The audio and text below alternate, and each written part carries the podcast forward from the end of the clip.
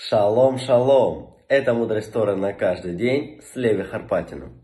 Духовная прозрачность. На третий день обрезания к Аврааму пришел Бог, да явился перед ним Всевышний. Глава Баришит.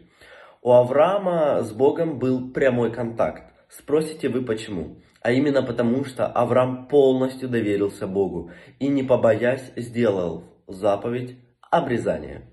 Друзья, иными словами, когда мы полностью доверяем Всевышнему, отдаемся Ему, исполняем Его священные заповеди, Он хочет нам давать еще больше.